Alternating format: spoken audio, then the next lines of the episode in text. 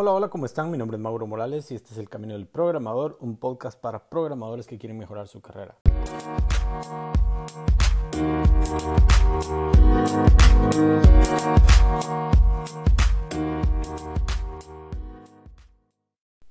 Bienvenidos una vez más a un episodio del Camino del Programador. El día de hoy les quiero hablar sobre un tema que quizás no escuchemos tanto en nuestra rama, en nuestra profesión, pero que se habla mucho en otras profesiones como para los mercadólogos.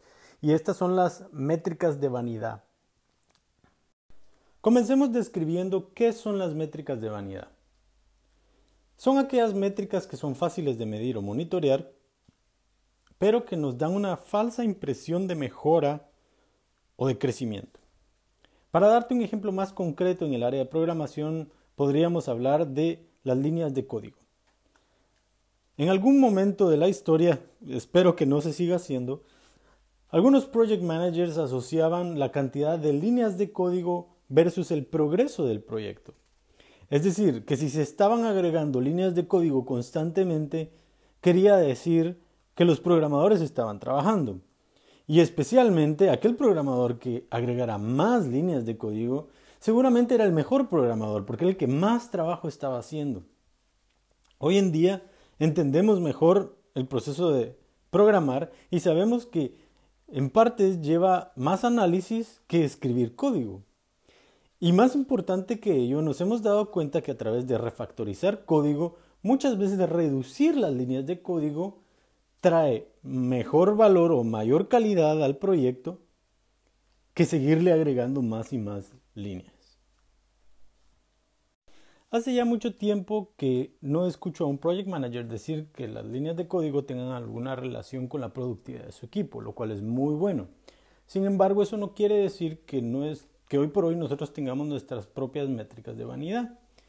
Especialmente porque algunas métricas de vanidad se vuelven eh, populares sin que la gente realmente comprenda la razón detrás de ellas.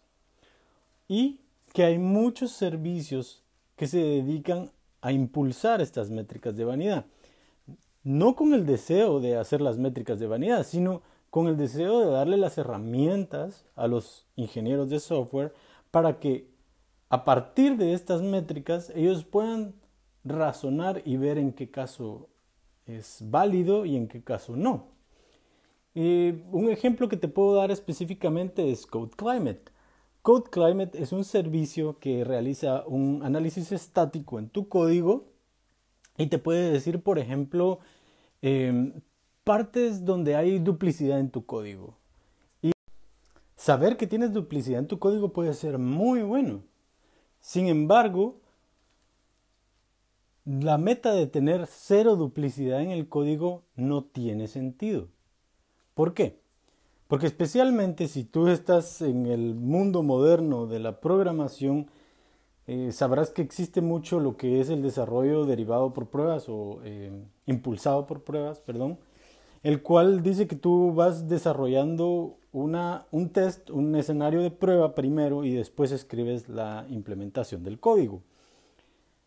En muchos casos, o en la mayoría de casos podría decir, en las pruebas tú no deseas quitar la duplicidad. Al contrario, tú lo que deseas es que la prueba sea muy fácil de leer, pues es la manera en cómo otro programador va a hacer el debugging y va a, hacer, eh, va a tomar el entendimiento de qué es lo que está pasando en tu código. Por lo tanto, no tener duplicidad ahí realmente no trae nada especial, nada bueno. Quizás va a causar de que una persona tenga que hacer más cambios en el código, pero en este caso son cambios que estamos dispuestos a pagar, o, es un precio que estamos dispuestos a pagar a cambio de que sea más legible el código de las pruebas. Ya que estamos hablando de pruebas, déjame mencionarte otra métrica de vanidad que yo considero es muy popular el día de hoy y ese es el porcentaje de cobertura que tiene tu código eh, utilizando pruebas automatizadas. Estoy completamente a favor de las pruebas automatizadas. Pienso que son muy útiles, especialmente cuando tú estás haciendo un cambio en el código, tú te aseguras, eh, tienes como una, una red ¿no? que te permite eh, hacer cambios tranquilamente sabiendo de que si introduces un bug seguramente se va a cachar en alguna de estas pruebas. Así que es algo positivo. Sin embargo, el número, el porcentaje de cobertura no te dice realmente nada sobre si tú estás bien o estás mal. ¿Por qué? Porque a pesar de que tuvieras el 100% de cobertura, eso no te asegura que no hayan bugs. Uno. Dos, tener una prueba no te asegura de que esa prueba no esté mal escrita y que sea lo que se conoce como una prueba evergreen, que siempre va a estar verde, nunca va a fallar debido a que la prueba fue mal escrita. Adicionalmente, también tenemos casos en los que tenemos que tomar una decisión debido a que no vivimos en el mundo perfecto, ¿no? No tenemos todo el tiempo eh, que queremos para poder desarrollar el mejor código que podríamos desarrollar siempre.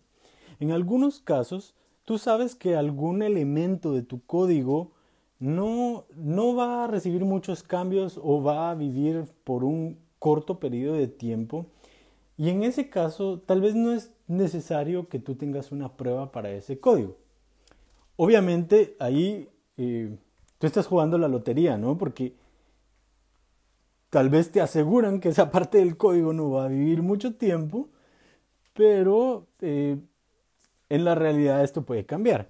Mi punto es que muchas veces tú tienes una entrega, una fecha de entrega del código y tú vas a tener que hacer un poco de malabares y decidir en qué caso conviene más hacer eh, pruebas para esta parte del código y en qué caso conviene más hacer una entrega temprana. Al final del día, eh, lo que, como te mencionaba, la métrica de vanidad es el hecho de que si tú solamente tratas de llegar al 100% de cobertura, Estás haciéndolo sin utilizar tu cabeza, sin pensar, sin analizar en cada caso si es algo que tiene sentido o algo que no tiene sentido. Quizás en la mayoría de casos, pues claro, tiene sentido tener la mayor cantidad de pruebas. Pero como te estaba describiendo, no en todos, todos los casos. Y algo que me parece muy irónico y por eso lo voy a mencionar también, es que muchos equipos tienen este alto nivel de cobertura en donde eh, todo el código dentro del source folder va a, va a tener una prueba que lo respalde. Y luego vas a ver los scripts con los que se hace el deployment o cualquier cosa así. Y estos no tienen ningún tipo de prueba. Entonces, a pesar de que el código principal, por así decirlo, pudiera estar muy bien cubierto, tienen scripts que deben hacer para hacer deployment u otras cosas, los cuales tienen eh, bugs que no han determinado y por lo tanto pueden fallar en cualquier momento. Así que, nuevamente, es algo que debes de sentarte y analizar y ver si es lo correcto para ti y para tu equipo. Antes de finalizar el episodio, quiero decirles que como ingenieros es nuestra obligación estar analizando, es nuestra obligación estar haciendo métricas y tratando de mejorar día a día. No estoy en contra para nada que hagamos eh, métricas de diferentes cosas, solamente estoy pidiendo que nos sentemos, analicemos y tomemos decisiones como seres humanos pensantes y no solamente como que se puso una regulación estatal y que tenemos que seguir las reglas todo el tiempo. Espero que esto les ayude a mejorar en su carrera. Por favor, escríbanme en la página de internet o en la página de Facebook, ya sea www.elcaminoelprogramador.com o www.facebook.com diagonal el camino del programador y háganme mencionar qué piensan al respecto. ¿Están de acuerdo con las métricas de vanidad que les he hablado hoy? ¿Hay algunas métricas de vanidad que se dan en su equipo que no mencioné yo el día de hoy? Muchas gracias por escucharme, les deseo una buena semana y muchos éxitos en su carrera. Hasta luego.